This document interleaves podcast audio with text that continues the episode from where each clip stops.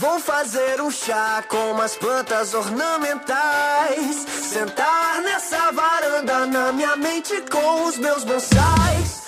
Olá, ouvinte! Eu sou Renata da S e os Goonies são bons o suficiente. E aí, pessoal, eu sou o Guilherme Andrade e chama os moleque da rua, é o bonde da madrugada. E eu sou o Matheus Santos e amigos não mentem.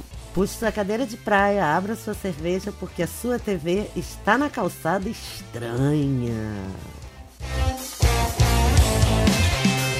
Prefiro a minha cama, botar o meu pijama.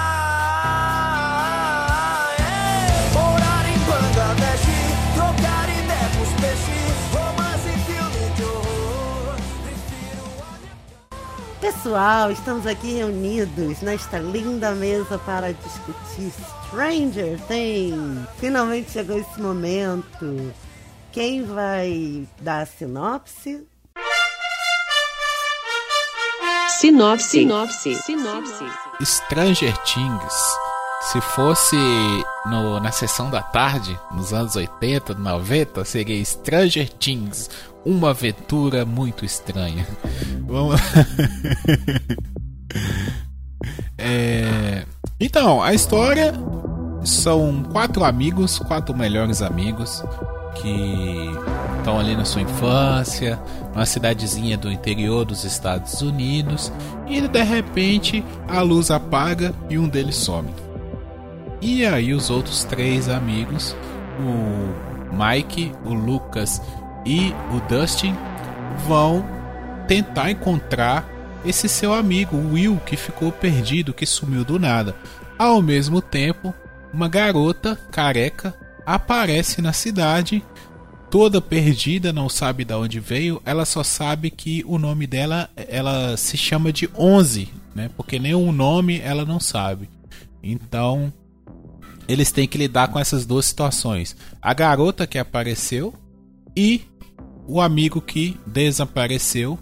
E essa esses acontecimentos têm relações e a partir disso eles vão descobrindo quais são essas relações.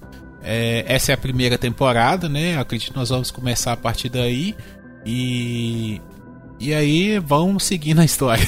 Bom, que eu quero começar pelas, pelas impressões iniciais, porque eu fui a mais relutante de todos. Pode ser? As minhas impressões iniciais de Stranger Things ou Bagulhos Sinistros foram horríveis.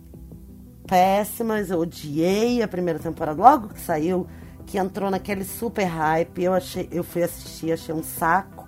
Aí depois, me preparando pra gravar aqui, eu percebi que eu assisti os cinco primeiros episódios da primeira temporada e. Ou seja, ninguém pode dizer que eu não dou chance pras coisas. Mas eu realmente não tinha gostado. Não sei o que estava passando naquele momento, que eu não gostei, mas enfim. Achei meio clichêzona, achei meio. ah, esse- essa onda revival nostálgica dos anos 80, 90, me, me dá um pouco de angústia. E aí larguei. Só voltei a assistir quando a gente marcou de gravar e me propus de peito aberto, fui lá, reassisti, né? Não reassisti os cinco todos, vi daquela, daquela forma meio compacta e assisti dali pra frente. Acabei me surpreendendo muito na terceira temporada. Que realmente a terceira temporada é incrível. Mas, como eu disse na minha frase de abertura, os Goonies são bons o suficiente. Por quê? Porque os Goonies são bons o, o suficiente é a, é a frase da música tema do filme dos Goonies, que é, na minha opinião, maior história de aventura infanto-juvenil, mistério, etc., que já aconteceu. Claramente uma inspiração para a série. E a é, Cyndi Lauper que canta essa música, The Goonies Are Good Enough. E me lembrou muito, as referências são muito claras. Como eu assisti aos Goonies pelo menos 200 vezes, porque a minha irmã caçula, a minha irmã do meio assistia todos os dias os Goonies, Então, eu fui direto para aquele momento de vida. Essas são as minhas impressões iniciais. São os Goonies com mais tecnologia e mais incumpridado. Então, é, quando essa série estreou na Netflix lá na primeira temporada, eu não fiquei também empolgado. Ela apareceu, eu demorei um tempo para começar a assistir. Não tive ninguém para chegar e dizer para mim, cara, estreou uma série top na Netflix. Não, ela tava lá e eu realmente olhei, vi, a Netflix me indicou e eu assisti. E de cara eu me apaixonei pela série, diferente da Renata, né? Eu me apaixonei pela primeira temporada inteira, não me apaixonei pela segunda e voltei a me apaixonar pela terceira. Eu acho que resumido, resumindo o máximo possível, nas impressões iniciais é o que eu posso dizer. Paixão, não paixão e o retorno de uma grande paixão. Ah, da minha parte, eu assisti logo que saiu porque é, eu assistia muita série com a Mariana, minha namorada. É o nosso programa favorito é assistir séries. E ela gosta muito desse tema, né? Mistério, suspense, terror. E logo que saiu, ela falou: Ó, oh, estreou uma série e tal, vamos assistir oito episódios. E nós já vimos de cara. É, eu gostei, sim. Não é a melhor coisa do mundo. Não é. Não acho Stranger Things é, desde a primeira temporada essa Brastemp toda. Sabe? Que a galera põe esse hype. É, vem muita referência, né? Tem muita referência. Eu acho que isso pesa um pouco, sabe? Eu acho que a galera que. Porque sim, também a gente tem que meio que contextualizar. A, a, quando saiu a primeira temporada, tava vindo uma onda de nostalgia gigantesca, sabe? E Stranger Things eu é, acho que. Essa onda já tá aí há alguns aninhos, né? Pelo menos uns 5 anos. Tá tudo hypando anos 80 e tal, e agora estão enfiando goela abaixo os anos 90. É, e eu acho que o Stranger Things foi o ápice, né, dessa desse, desse hype dos anos 80 aí. Acho que ele foi o que conseguiu levar essa galera toda e a partir daí meio que todo mundo que fazia isso, ah, mas não é o Stranger Things, né? Não, ah, não é o Stranger Things. Eu acho nostalgia legal, acho, sim. Eu, eu gosto de ver. Tem, tem séries aí que tentaram puxar os anos 90, que foi uma época que eu vivi mais. Eu até gostei, mas eu acho que não. Quando a gente for falar de John Hughes, no, num dos próximos episódios aí, galera, a gente vai falar do John Hughes. Eu vou explicar. É o próximo já. é, eu vou explicar melhor sobre esse meu ponto de vista. Mas eu não acho tão necessário você prender uma trama nas referências. Eu acho que as referências elas têm que compor e não ser o motivo, sabe? Então a primeira e principalmente a segunda temporada, eu acho que elas perdem nesse aspecto. Elas querem que a, que a referência carregue a série. Já a terceira não. É muito pesado mesmo, né?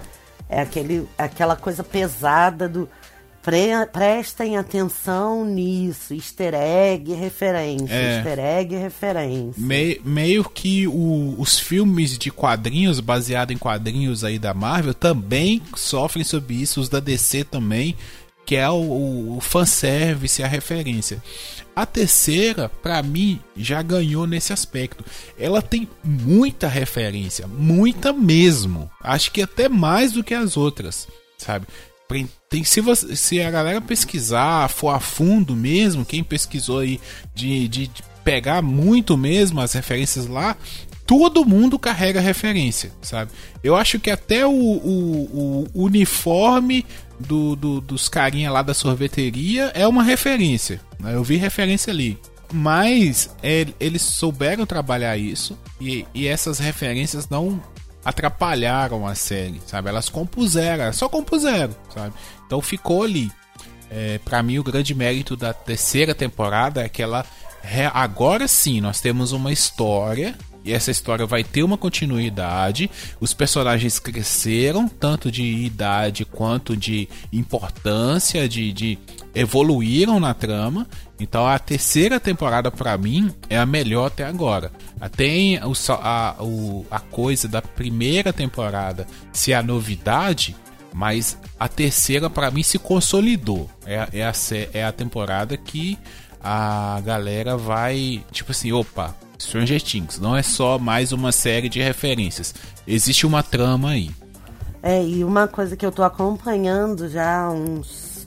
Acho que uns cinco dias é a nota do da, de Stranger Things no IMDB. Ela tá subindo. Puxada pela terceira temporada. Ah, ela tava em torno de 8.2, um, 8.3 uma semana atrás. Hoje já tá 8.9. Interessante. Faz sentido. Eu também fiquei com isso. Eu achei a terceira temporada, além de tudo, muito divertida. Porque ela tem um, um- sabor mais aventura, menos terror. Sabe? É, essa, essa coisa de buscar também as referências, mas são referências que são. dão um alívio cômico, elas trazem é, uma alegria de alguma forma e dão dão dão um norte pra trama, sabe? Porque nos anos 80, porque eu vivi os anos 80 muito bem, é, e nos anos 80, Estados Unidos e, Rú- e União Soviética, no caso, eram inimigos. Eles começam a temporada com essa coisa né, da rivalidade. Né? Estados Unidos, União Soviética, é muito. E, e vai sendo. Guerra Fria, né? Sim, e, e- e vão sendo carregadas essas referências de outros acontecimentos importantes, né? E, pop do, do- do- dos anos 80 que são bem legais. Vamos pular para os momentos com spoiler, porque aí a gente fala livremente de tudo. Então, querido ouvinte, se você chegou até aqui, eu espero que você já tenha assistido. Se não, espero que você não se importe com spoilers, porque vamos brincar de três temporadas de Stranger Things. Spoiler. Spoiler. Spoiler. Spoiler. Spoiler. Meu, eu não tenho nenhum momento favorito na primeira temporada. Eu achei. Eu realmente não. Ah, encantei com a primeira temporada. A segunda temporada, honestamente, pra mim, foi horrível, nula, péssima, exceto pela participação do Sean Astin, que é o protagonista do filme Os Goonies. Pra quem não sabe. Nosso querido ele- Sean Astin, do, dos Exatamente. Goonies, né? E ele é o que salva a segunda temporada, na minha opinião. Então, assim, essa referência dos Goonies está ali presente pra mim praticamente o tempo inteiro. E com a vinda dele na segunda temporada foi o que me fez digerir. Porque eu não gostei da segunda temporada, tá? É, e a terceira temporada, com a chegada do shopping, as cores, né? Porque, pra quem não sabe, os anos 80 eram Coloridos pra falo. caraca. então, eles eram ou coloridos pra caraca, ou bege, vermelho, amarelo, azul, e sabe? Tipo, os tons, as cores primárias e tons pastéis. Todas as roupas eram assim, as fotos eram assim, era, a decoração das casas era assim. Então, é, ou era muito médio, muito moderado o uso de cores, ou eram usos explosivos das cores. né? Era 8 ou 80 nos anos 80. Ó, que trocadilho maravilhoso. Cara, assim, a minha a minha consideração sobre a primeira temporada, eu gostei, assim, gostei da primeira temporada. Como eu falei, não é aquela coisa toda. Eu acho que a galera se identificou muito com os personagens, sabe? As crianças são muito carismáticas. Não tem como você é, não simpatizar com o Dustin, por exemplo, sabe? Aquela risadinha dele, os moleques jogando D&D no porão, sabe? É, apesar de eu nunca ter jogado D&D, mas eu ia muito pra casa dos meus amigos é, jogar videogame, né? Porque eu sou dos anos 90, eu nasci em 91. Então eu cresci nos anos 90, minha infância toda nos anos 90 e 2000. Então eu, eu ia muito pra casa dos meus amigos jogar videogame ou brincar sobre alguma coisa que tava na moda na época, né? Alguma brincadeira da moda na época. Então esse essa coisa a gente se identifica, né? Essa amizade, é, esse companheirismo.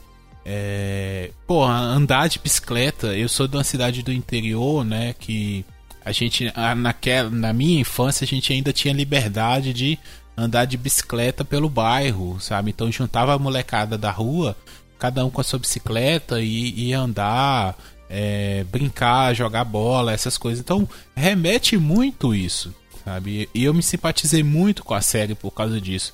É, o imaginativo também, sabe?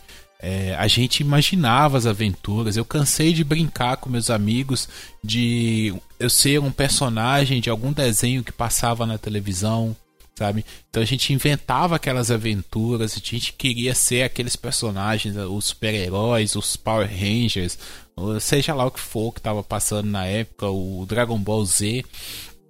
É, Então, assim, a primeira temporada, pra mim, ela ganha muito nisso, sabe? Não tem como, pra mim, que vivi isso, que brinquei da mesma forma, não me lembrar e não me simpatizar, sabe? E não falar assim, poxa, esse, é, esse personagem lembra Fulano que a gente ia na casa dele, ah, aquele ali lembra Ciclano, sabe? Ah, eu era desse jeito, eu fazia isso também.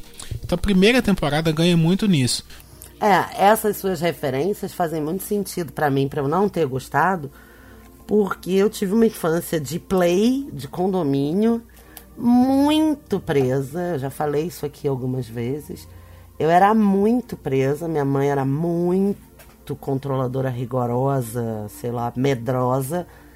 E a gente só brincava no play. Então, em 1988, a rua que a gente morava desabou. E aí, com esse desabamento, ah, fecharam o meu quarteirão, o quarteirão que eu morava. E aí os moleques da, do meu condomínio iam o quê? Brincar na rua, porque podia, a rua estava fechada. Era uma avenida muito grande, é quase uma via expressa, esse, esse lugar onde eu cresci. No Rio de Janeiro, num bairro importante do Rio de Janeiro. Então, assim, para aquela molecada de condomínio, e brincar na rua era tipo a grande novidade da vida. E eu não podia. Mas aí isso influenciou pra você não gostar da primeira temporada? Não, não, eu tô falando que faz sentido eu não me identificar Sim. com aquela infância, entendeu? Não, eu tô só reafirmando, porque É. realmente faz todo sentido. Pra mim e pro Gui, que crescemos na rua, é. Assim, a nostalgia de assistir a primeira temporada, ela é de. de arrepiar. Sabe? De arrepiar Pois literalmente é, mesmo. a minha nostalgia de ver molecada andando de bicicleta é um pouco dessa história aí do, das férias no interior de vez em quando. Ou de ver ET, por exemplo. De assistir ET no cinema. Porra. Mas assim, é, não- não- eu não tenho uma referência pessoal do tipo a minha gangue, a minha galera da rua, não sei o quê. Não, porque a minha galera ia, ia pro play, É, sabe? é, é bem diferente pra gente, né? Mas isso é, é legal como a série ela, ela influencia a todo mundo. Ainda assim, né?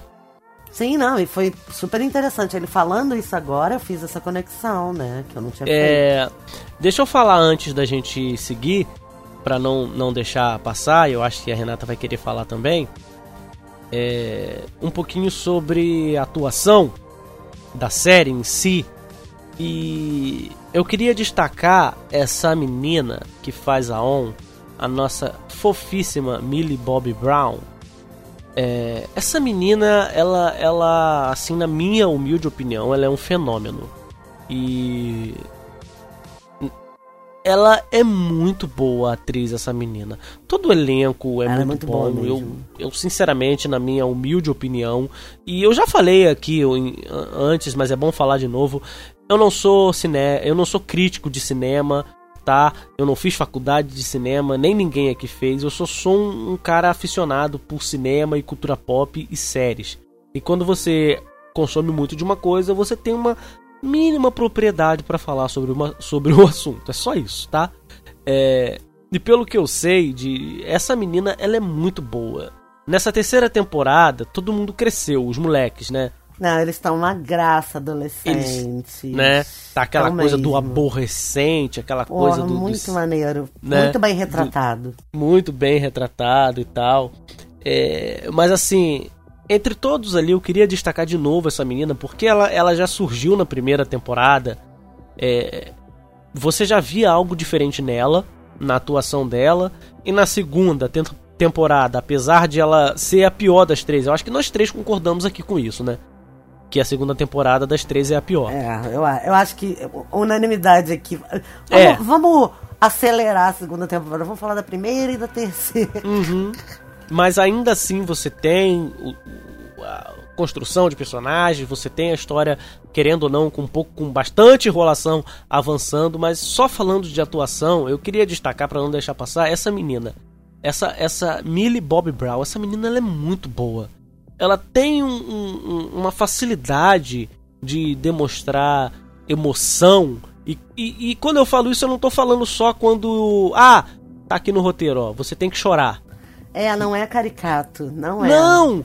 É em pequenas, em pequenos momentos quando você não precisa perceber a atuação, essa menina tá mostrando, cara, o quanto ela é, é, é- é monstro.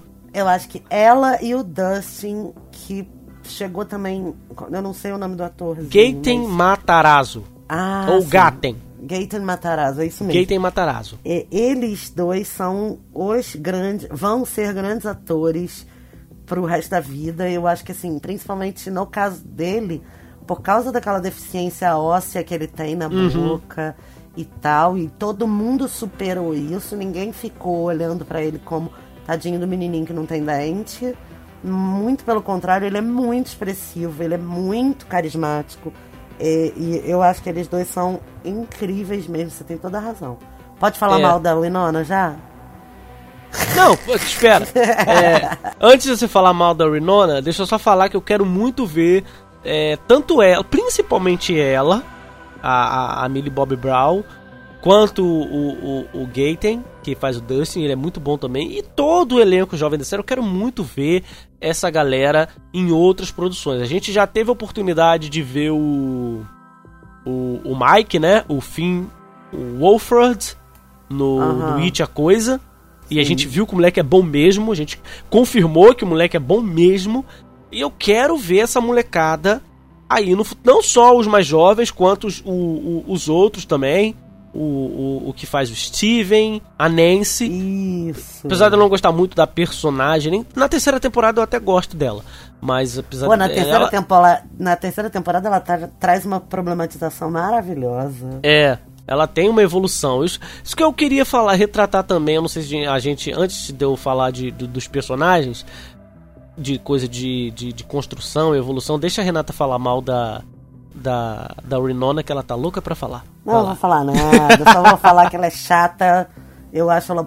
Eu não acho ela grandes coisas, nunca achei grande atriz. Pra mim, ela nasceu e morreu em Edward Mãos de Tesoura. E não sabe chorar. Eu cada, cada cena de choro dela me dá vontade de quebrar a TV. Só, tá bom, chega. Porque tem muito fã dela aqui e você, ô Gui, você compartilha dessa, dessa repulsa por Winona Ryder da Renata? Ela faz qual personagem? P- Pelo nome do ator, gente, eu não ligo.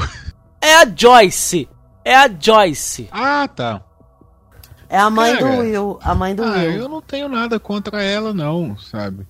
Eu acho que a série ela ganha muito com os personagens, sabe? Oh, desculpa, ela ganha muito com as crianças. Eu acho que até deveria focar mais nas crianças. Ah, as tramas da mãe, até na primeira temporada, eu acho legal, assim. Ela é aquela a doida, né, que perdeu o filho e tal. Mas Na primeira temporada tem sentido ela fazer aquele overacting dela, né? Mas depois passa. Cara, não sei. Mas ela ficou nisso, né? Você vê uma limitação dela. Até nas outras temporadas ela. Que na primeira temporada já é overacting, mas é uma mãe que perdeu o filho. Ok, vamos dar um desconto. Mas depois, mano, não tem sentido. Ela é muito caricata. Não, sim, mas assim, eu não eu não, não tenho essa visão tão negativa quanto vocês da, da Winona Ryder, Bom, sabe? Não achei ela tão ruim assim. É... pode ser que seja implicância gratuita. Ninguém tá dizendo que não é, tá? Não, sim, que é, é- é bom cada um ter uma visão diferente. Eu não achei ela tão, tão ruim assim.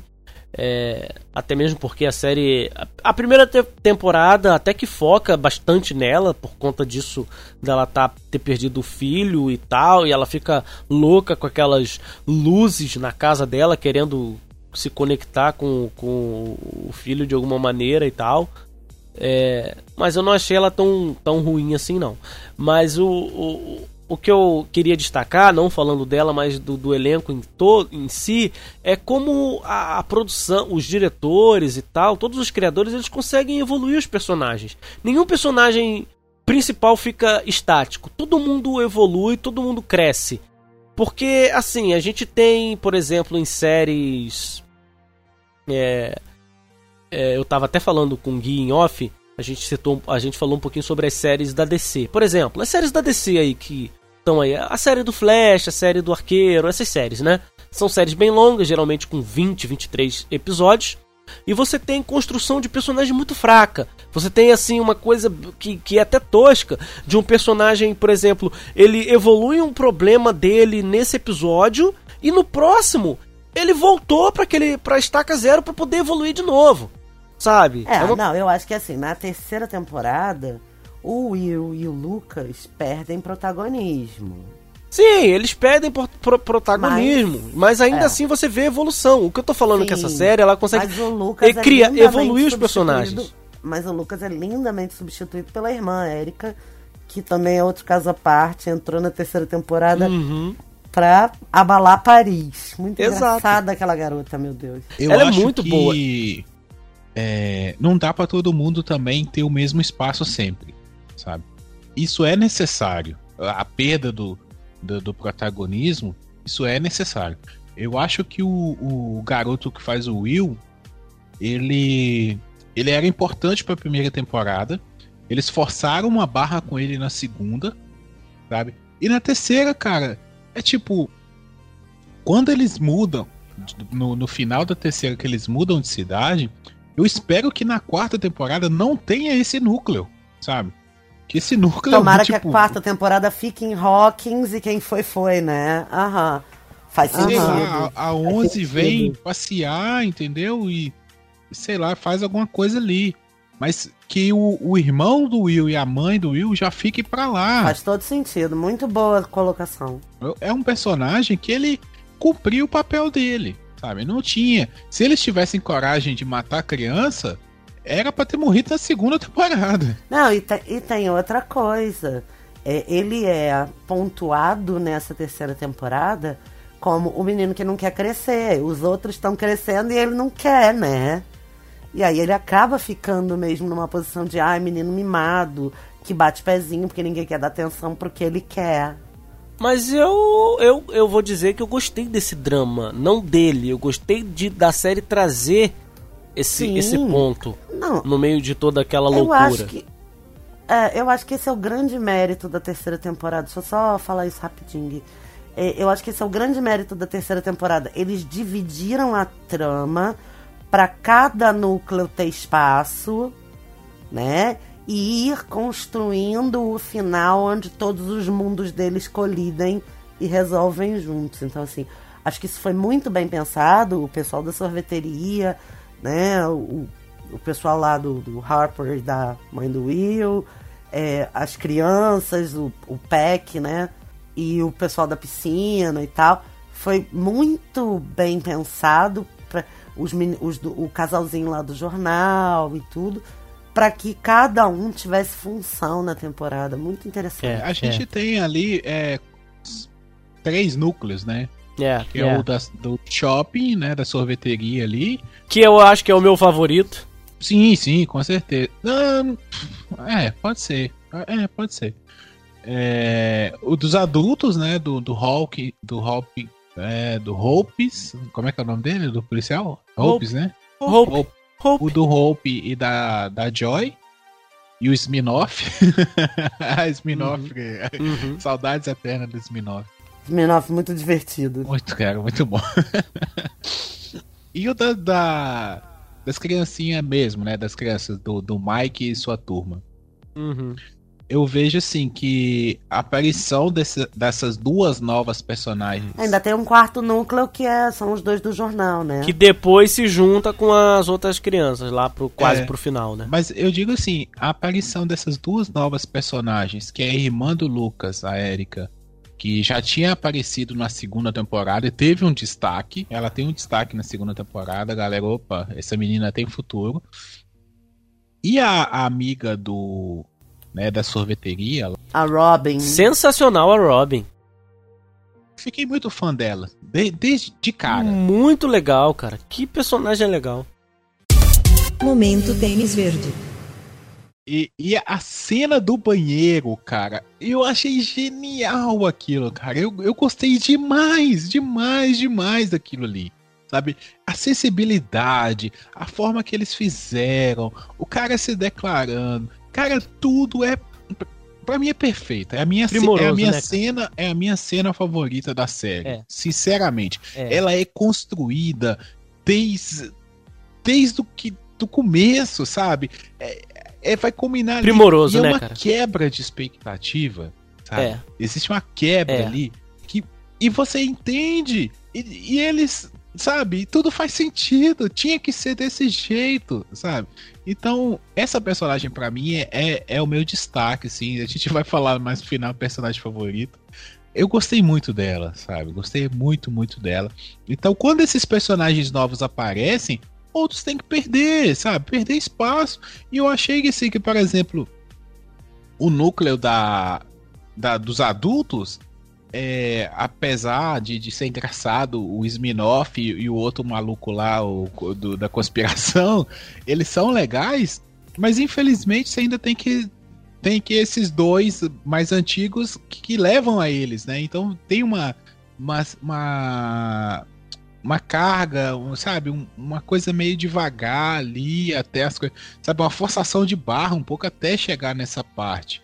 Então, ah, eu tenho o Exterminador do Futuro que eu, tipo, não entendi o porquê do Exterminador Ai, do Futuro. é a referência também. Essa é aquela hora que a gente brocha, porque não faz sentido aquele exterminador, cara. Chatão, mané. Chatão, mané, como dizem os cariocas. E todo mundo de cara, sabe? Já, ah, o Exterminador do Futuro. É só referência.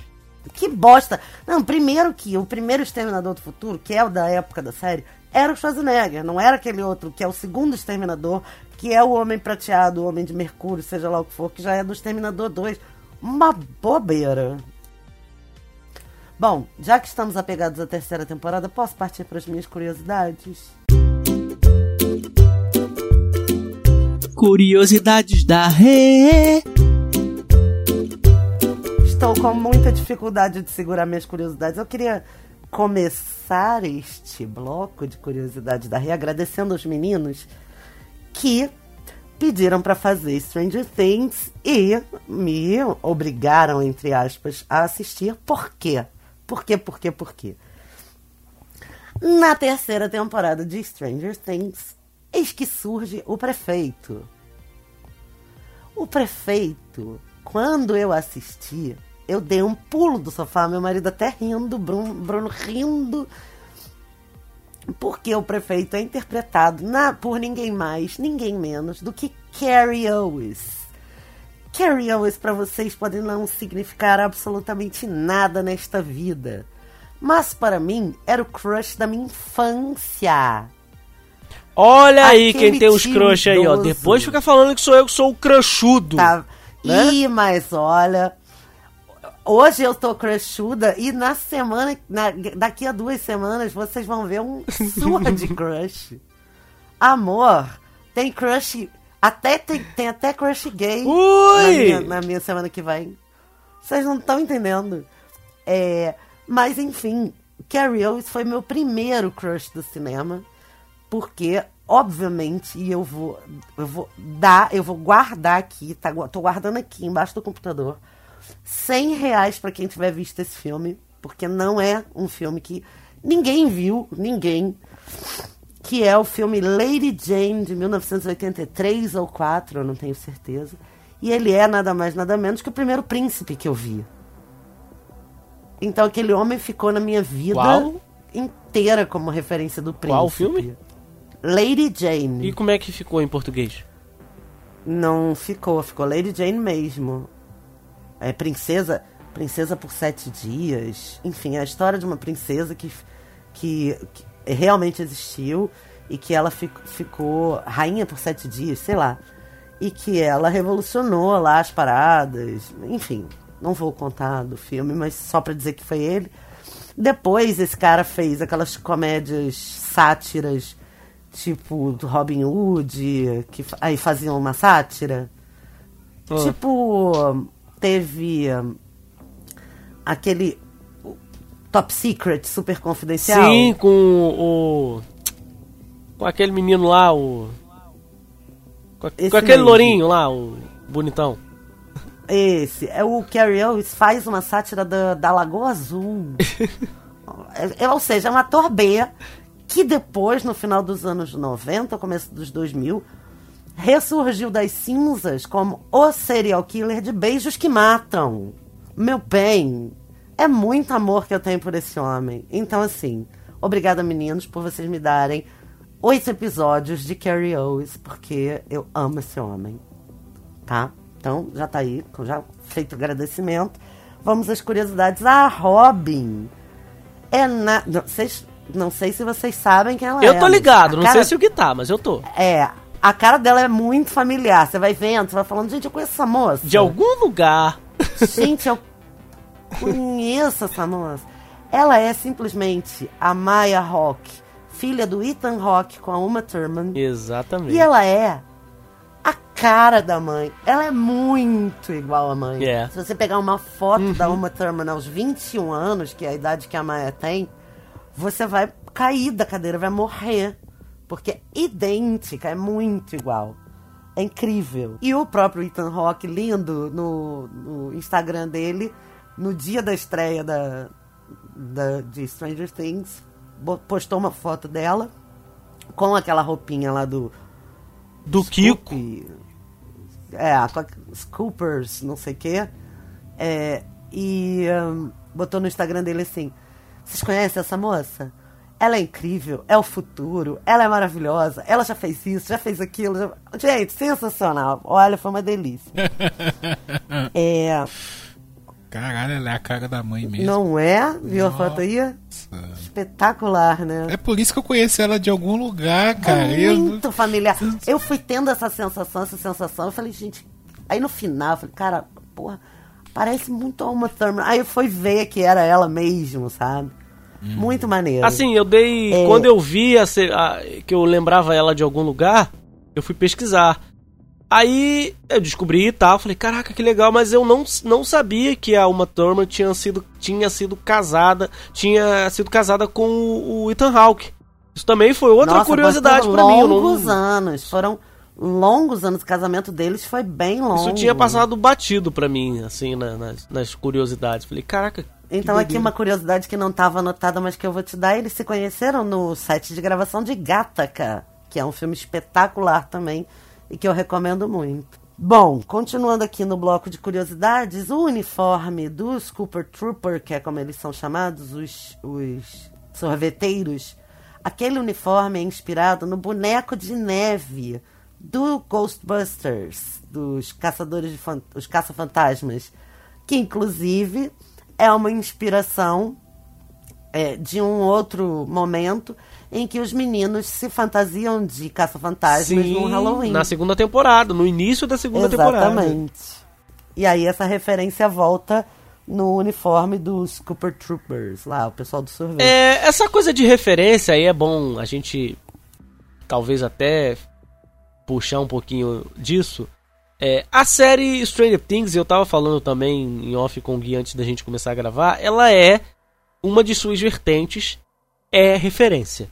Foi uma, foi uma coisa que na, na quando saiu a primeira temporada, eu vi muita gente criticando de forma negativa Stranger Things, falando tipo, ah, mas Stranger Things tá aí só pra ficar tacando referência dos anos 80 e 90 na nossa cara e não quer dizer nada. Não, ela é.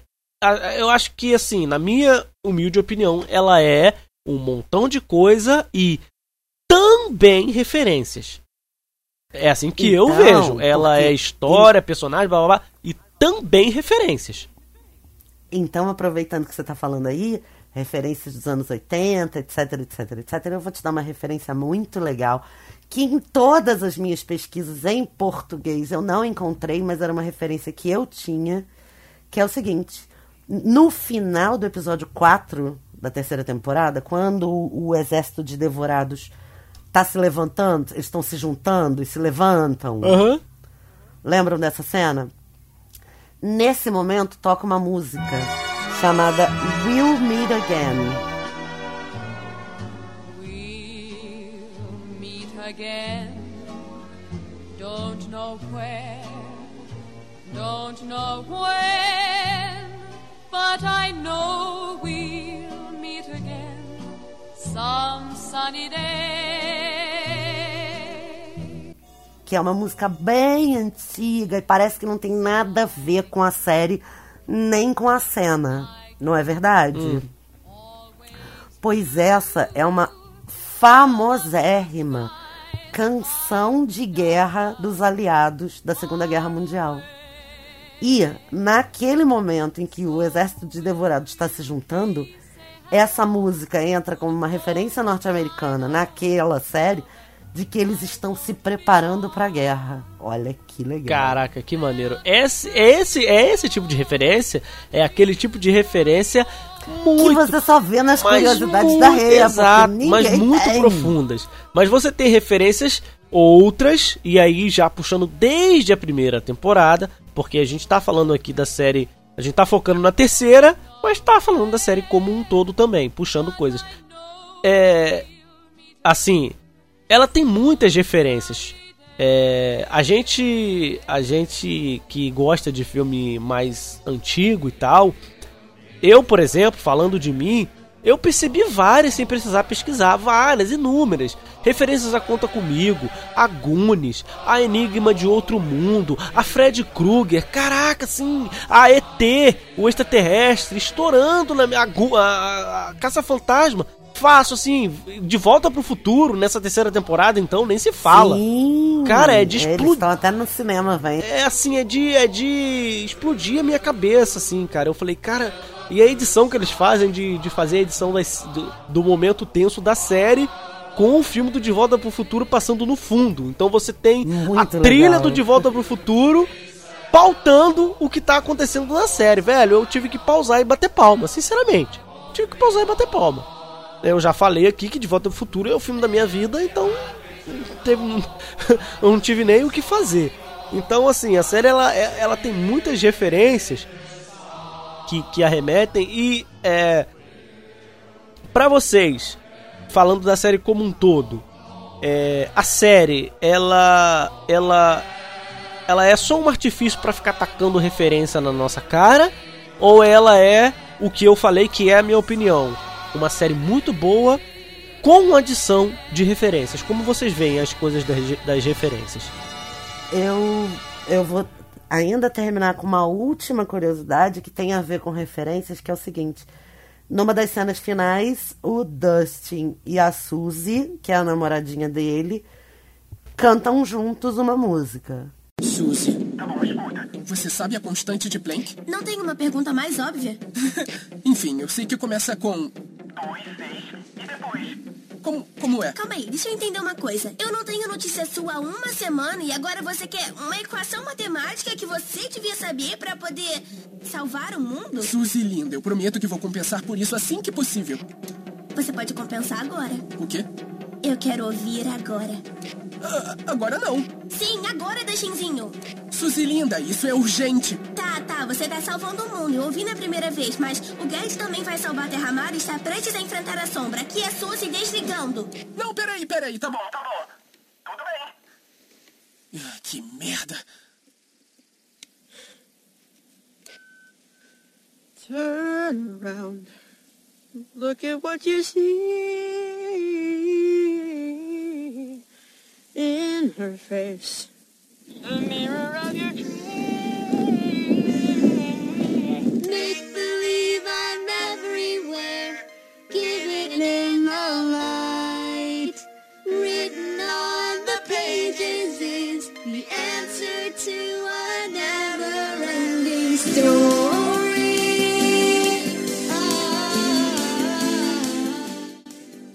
Do História Sem Fim. que é uma, uma grande e, e poética forma de você dizer que é na brincadeira, na brincadeira, os clássicos salvam o mundo. História Sem Fim é um grande clássico dos anos 80 e pra salvar o mundo eles cantam a música pra ele provar o amor dele por ela e ela ajudá-lo a salvar o mundo. Então assim, é, numa, numa licença poética é como se eles dissessem que os clássicos salvam o mundo. Então eu não sei. Posso dar uma referência também? Claro, então eu não sei se pra mim o filme é uma desculpa, a série é uma desculpa pra atacar referência, porque as referências salvam o mundo, meu bem. É, eu queria dar uma referência que não fui eu que peguei, não, mas eu vi no- nos comentários da internet. A roupa do Lucas, ela. se- não sei se vocês repararam, ele usa uma roupa toda de. com tipo estilo chinês, né? Japonês, aqueles é, ideogramas, né? De, de. Acho que é chinês mesmo. Isso aí faz uma referência a um filme que saiu também em 1985, que é o The Last Dragon que é um filme de um lutador de Kung Fu negro. Né? E o Lucas sendo negro de- né, é aquela referência de representatividade. né? Então ele se sente representado Que maneiro! e usa a roupa, Olha. o estilo do cara do The Last Dragon. Eu achei muito interessante essa referência por causa disso. Não Sim. tinha pego essa, não tinha pego. Esse filme do. do. Esse filme é muito ruim. Mas é a onda, né, cara? Esse filme é muito. Ah, meu bem, mas olha só, estamos falando dos anos 80. Filme ruim não faltou nos anos 80, né, Afonso? Ah, Ai, cara, mas não, mas é válido, é válido. Não tô falando que não é válido, não. Tô falando que o filme é ruim porque eu, eu tive o desprazer de reassisti-lo há um, um certo tempo atrás. E assim, ele é realmente bem ruim, mas tá, a referência é válida e assim, não deixa de E ser. por fim, eu queria saber de vocês, onde estava o boné do Dustin? como assim? Vocês não perceberam que na terceira temporada o Dustin não usa o boné clássico que ele usou nas duas primeiras É, temporadas? tá com um boné diferente, né? Então, eu percebi que ele tá sem o boné, eu olhei e vi. Olha só, o Dusty tá sem o boné, mas eu não fiquei pensando Hum, nisso. Ficou estava com a no quarto menina? da Suzy. Ah, quando aparece a cena tá lá. dela, o É, boné tava isso. lá? Caraca. Tipo referência da Pixar? Tipo, olha só, naquele tempo, os meninos davam um anel de formatura para suas namoradas. E ele não tinha anel de formatura, obviamente. Por outro lado, ninguém sabia se a Suzy existia ou não até o final. Então, assim, é muito legal que prova o namoro deles ele ter dado o boné pra ela. Tá lá no quarto dela. Ah, mas eu acreditei nele, cara. Ah, eu nunca Eu duvidei também dele. acreditei, mas Eu também na acreditei. série É, acreditava. com certeza. Ninguém na série acreditava. Todo mundo achava que ela era uma namorada imaginária. É aquele clássico, né? E, não, mas isso merece É. um comentário. Isso é um clássico dos, dos adolescentes, dos meninos adolescentes. É o passar uma férias em algum lugar na casa da avó, na praia, e falar que arrumou uma namorada, que ela é mais bonita do que não sei quem. E, sabe? Cara, isso é uma referência também. A gente tem que deixar claro. Não, é ou arrumar de verdade uma namorada impossível, né? Porque bem dessa época também acontecia Aham, muito sim, isso. A namorada impossível que É, que, lugar. tipo, ah, é, isso vai até uns 18 anos, gente. Ah, fui passar o carnaval, não sei aonde, peguei não sei quantas, sabe? E sempre existiu isso, essas conversas no colégio. É, e era mentirada. É, lógico, lógico. Não, olha, eu me diverti muito assistindo, principalmente por causa dessa coisa das referências é, da terceira temporada. Muito legal. E, e eu fiquei muito ligada mesmo, prestando atenção no que, que pintava, sabe? Eu curti muito, gostei mesmo. Procurando pelo em ovo. Tá. É, assim, é, eu amei a terceira temporada como um todo, mas assim, o, o, o final da série, não aquele. o final final, o final da resolução do problema. Né? Porque aqui no, no TV na Calçada a gente não fica indo na série de, de ponto a ponto, né? A gente vai mais trazendo curiosidades, as, as famosas curiosidades da Rê e, e tudo mais, e a gente vai pontuando. Muita cara de palminha. É, mas assim, é, é, mas a gente tá Como aqui gente tá mais aqui é pra bater com- um papo sobre a série, não pra contar a série. exato. Né? É, quem quiser vai lá na Netflix e assiste. É, ou vai lá na Carol Moreira. Carol Moreira é maravilhosa nisso. Carol gente. Moreira que faz a timeline, né? Eu, eu Isso, acho Carol Moreira sensacional. é espetacular, tem resumão lá de tudo, tem crítica maravilhoso. Aqui a É. gente tá é pra bater papo. Uhum. O final da série, o final da resolução do problema, daquela coisa de fechar o portal e tudo mais. E aí o que que acontece? O, o Hopper, né? O nosso xerife Hopper, interpretado aqui pelo, me ajuda a re, pelo David Harbour, é isso a pronúncia? Harbour. David É. Harbour. Harbour. É, o que que acontece? Na explosão ele tá perto do portal e bum, ele some. Infere-se que ele morreu e aí a gente tem todo aquele final dramático é, é, né, da série, as pessoas se reencontrando e aí a, a On vê o, olha, procurando e eu acho muito legal né, a cena que a, a Joyce olha pra ela e só de olhar ela percebe que o Hopper não voltou e ela percebe que o Hopper é, morreu e chora e tal. E depois, quando você tem o final da série, você tem o pessoal se separando e tal. E ela, ela encontra ali a carta do Hopper. é, a carta que ele queria ler pra, e, pra eles, pro casalzinho, no primeiro episódio lá atrás, né? Os sentimentos, né? Que a Joyce fala pra ele, né? Fala de coração e tal. É, assim. E a gente tem depois uma cena pós- pós-créditos que deixa ali uma dúvida de que talvez o Hopper não esteja morto, né? Assim. E aí a minha, o meu ponto negativo já é também trazendo para expectativas para a quarta temporada, se vocês também quiserem falar. Se por acaso na quarta temporada o Hopper volta, o nosso xerife Hopper volta, é, o meu ponto negativo tá exatamente aí. Pra que o drama da morte dele se ele vai voltar? Porque eu realmente senti a morte do personagem. Eu, pessoalmente, senti a morte do personagem. A série me fez sentir. A série me fez sentir. E aí você traz. Exato. E aí você traz ele de volta na próxima temporada, que a gente já sabe que vai ter a próxima temporada. Assim, vai, vai, vai desconstruir tudo que eu senti na última temporada. Eu tenho isso como ponto negativo, sabe? Mas eu vou deixar para meus amigos falarem aí. Então eu lamento te informar, meu amigo, que hoje, no dia que a gente tá gravando isso, saiu a notícia de que foi renovado o contrato do David Harbour pra quarta temporada. Pois é. é Pois é. existe. é, também tem, tem referência até no final, né? Vamos lá. Além da morte do Exterminador, que é uma referência clássica aí ao, às mortes né, do Exterminador, ele sempre morre no final com aquela luta ali, principalmente a do Exterminador. E tem que ser numa fábrica cheia de faísca pra tudo quanto é lado. Isso, isso. Existe tem também ter uma, uma- bagulhada de russo, um monte de russo. né? existe, existe uma clássica referência aos finais de filmes de ação que é a polícia, o exército chegando só depois que tudo foi resolvido, né? Os helicópteros chegando, é, quem assistiu Rambo, é, Duro de Matar, né? O, os- o exército sempre chega depois, depois que tá tudo resolvido, aí vem aquele tanto de helicóptero e eu não gostei da morte do Hopper. Eu, eu até gostei da morte dele porque eu achei que ele tinha morrido mesmo, sabe? Eu até criei na minha cabeça uma justificativa para a morte dele.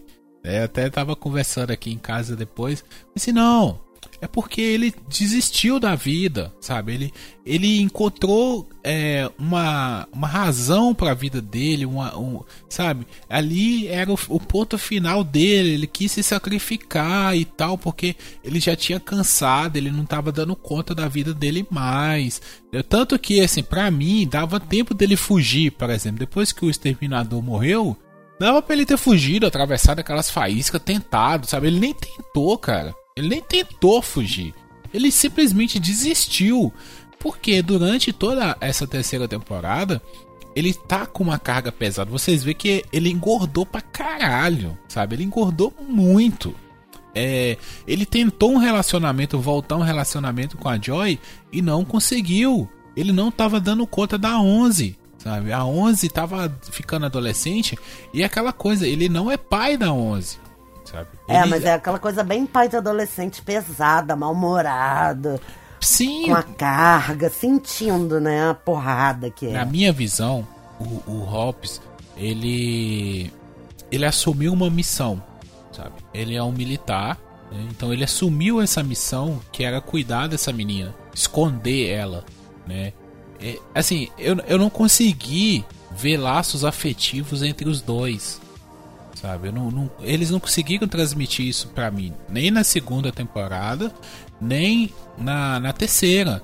Tanto que eu comentei aqui é, que uma coisa que eu percebi que quando eles, eles vão viajar, ele, o, o Hoppers e a, a Joy, a Joy liga pra casa pra saber onde que tá o Will, onde que, sabe, como é que tá aí as coisas. Ele não. Tipo, ele deu, ah, tá tudo bem? Tá tudo bem, sabe? Então pra mim ele meio que desistiu mesmo, ele não tava dando conta. E aí ele largou de mão. Eu falei assim: "Ah, cara, eu vou me sacrificar aqui", entendeu? E ainda ele tem o fantasma do como é que é o nome? Bob. Ele ainda tem o fantasma do Bob que morreu também, sabe? Então, tipo assim, ah, eu, eu vou me provar que eu não sou um banana, sabe? Eu, eu tenho o meu valor também. É, eu, eu, eu vi isso mais por Aham. esse lado, assim, do fantasma do Bob e ele se entregar em sacrifício pra salvar as pessoas. Uma coisa meio Armagedon, Aham, mas eu não- sabe? o pai que se entrega pra filha viver, sei lá. Eu, foi, foi o meu, o meu É, jeito mas ver. eu só não vi necessidade na morte dele. Aí, aí é uma coisa que eu falei com o Matheus, é, a gente conversando, falei com ele, cara, pra mim, essa carta do teletransporte não tava no jogo, sabe? Pra mim isso é um, é um Deus Ex Machina. É uma roubada no jogo, entendeu? Pois é. Porque não, não tava ali. Eles vão ter que explicar isso na próxima temporada. E eu acho muito paia isso. Muito paia. Você tem uma temporada pra construir o final, né? Vamos dizer. A temporada ela serve pra isso. Ela vai culminar em algum lugar. Você tem uma temporada inteira pra mostrar isso. Você não mostrou. No final você joga isso. Pra, pra quê? Mata o cara, mano. Mata o cara. E daí? Porra, eu- ninguém vai se importar. Você matou o Sminoff, por que você não vai matar ele? Entendeu? Eu tava muito. ah, matou os menores. Entendeu? Eu tava muito mais afim de, de acompanhar a história do Sminoff, sei lá, dele sofrer uma perseguição dos soviéticos e ele entregar o jogo. Porra, cara, esse personagem tinha tanto potencial e vocês mataram ele, entendeu? E aí o, o Hobbs vocês vão manter vivo? Ah, sai fora, mano. Pois é, é exatamente aí nesse, nessa interseção que entra o meu ponto fraco da série. Todo mundo aqui já sabe, quem não sabe fica sabendo que eu não tenho paciência pra quem tá começando. Então, esse negócio de, ah, numa temporada é o mundo invertido, na outra temporada é o portal, na outra temporada é o negócio do trans, teletransporte. Ah, vai, saco, viu? Pra mim, o ponto fraco É. dessa temporada é isso. É abre portal, fecha portal, abre não sei o que, fecha não sei o que. Aí toma o corpo do devorado. Ah, que saco, velho. Escolhe um negócio pra acontecer e acontece. Eu acho essa parte chatérrima, chatérrima. Mas tudo bem. É, e até meio que divide. Porque assim, você tem dois inimigos na série, né? Eu, eu acho que a série se perdeu um pouco aí também. Não valorizou nenhum nem outro.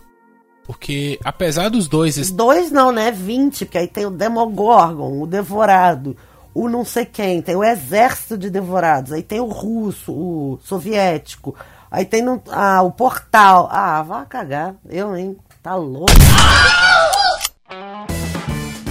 Personagens favoritos. Quem são os personagens favoritos? Eu fico com a Robin, já, já teci vários elogios aqui.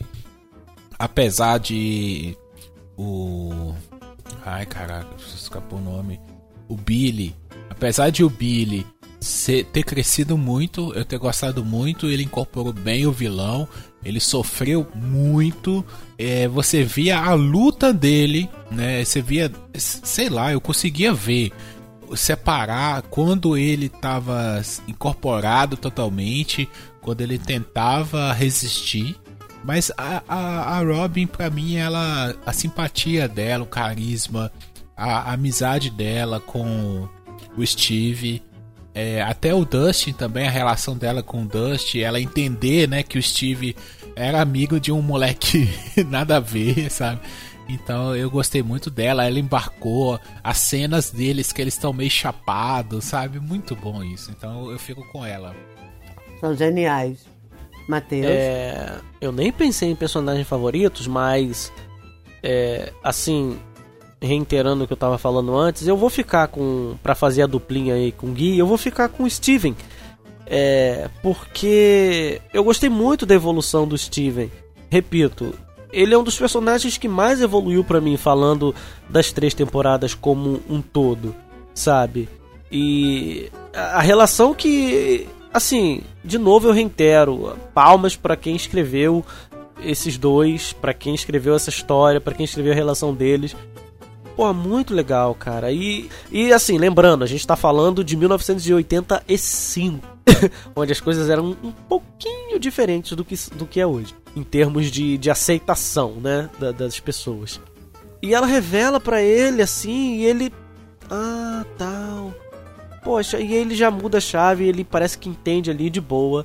E você vê que, assim, é, é, é se a série não mostrar mais eles dois, se não mostrasse mais eles dois na próxima temporada, você infere que eles vão ser melhores amigos ali para sempre, sabe? Não importa o que aconteça. Porque o que eles passaram juntos e, e, tudo mais, acho que dá esse, esse panorama. E como o Gui ficou com a Robin, eu fico com o Steven para fazer a, a dobradinha dos dois, achei muito legal.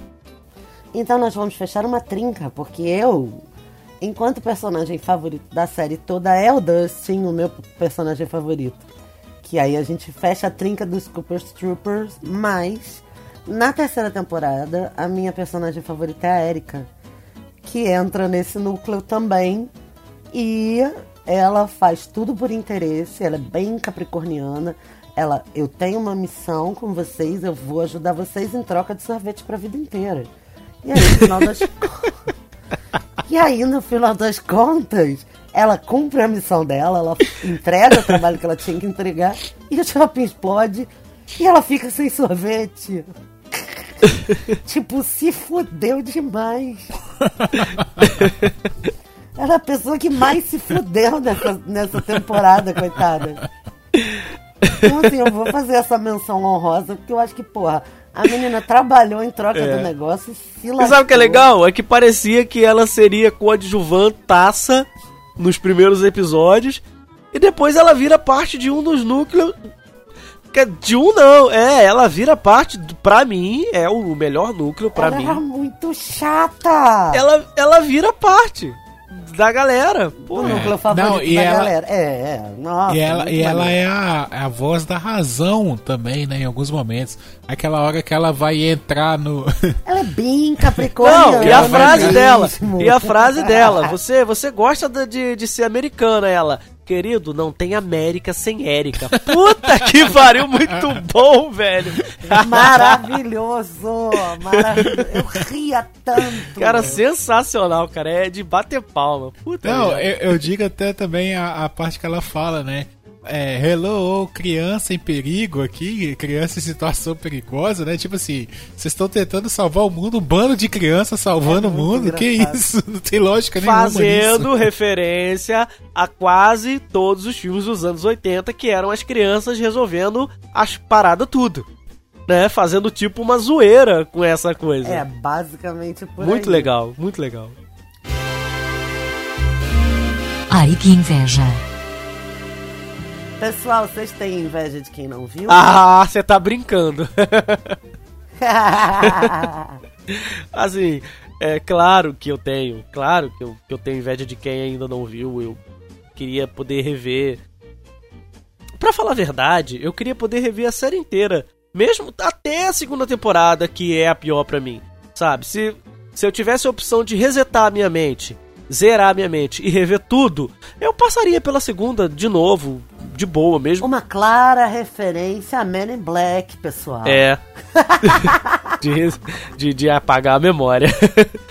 Passaria de boa, porque assim, é, no saldo geral a série pra mim ainda é é muito, muito, porra, muito positiva, então para não me prolongar, tenho muita inveja. E para quem ficou aqui até agora, não liga pra spoiler, ouviu esse bando de spoilers que a gente deu aqui e, e, e ainda tá indeciso de ver a série, por favor, vai lá, assista. Faça esse favor assim É, eu, eu tenho uma inveja de quem vai poder ver essa série completa, sabe? Daqui uns 10 anos, a pessoa que vai lá na Netflix, ainda existir Netflix, e vai falar assim: opa, tem uma série aqui que foi muito sucesso, deixa eu ver, né? Eu acho que essa série ela tem um, um- uma coisa assim que quem pegar ela do começo ao fim, maratonar todas as temporadas, ela vai fazer um sentido diferente. sabe? Do que pra quem tá acompanhando temporada a temporada. Você espera mais um ano pra ver o que, que vai vir e tal. Eu acho que ela tem uma, uma certa uma certa coesão assim, sabe?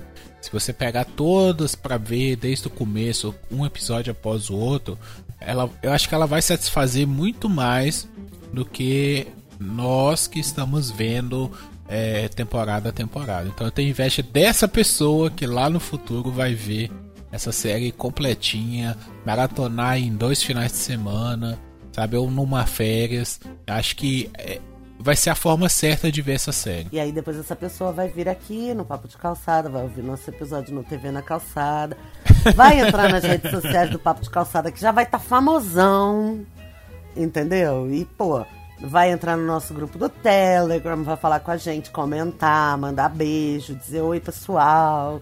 Essa mesma pessoa, eu tô sacando.